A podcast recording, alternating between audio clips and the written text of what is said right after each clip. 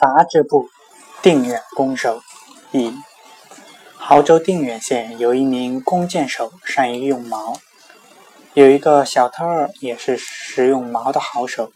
两个人一直想找个机会决出胜负。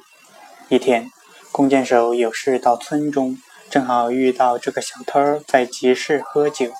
两个人相见后，形势无法避让，于是各自拿矛决斗。围观的人形成一堵人墙，两个人缠斗了很长时间，却一直不能分出胜负。弓箭手突然对小偷说：“县尉来了，我和你都是勇剑之人，你敢和我在县尉面前决一死战吗？”小偷说：“好啊。”弓箭手却应声刺向小偷，小偷应声倒地毙命。又有一人曾经遇到强盗。两人挥刀打斗的时候，没想到强盗含了一口水，吐向那人的脸上。那人正在为强盗的举动惊愕不已之时，胸前已经中了一刀。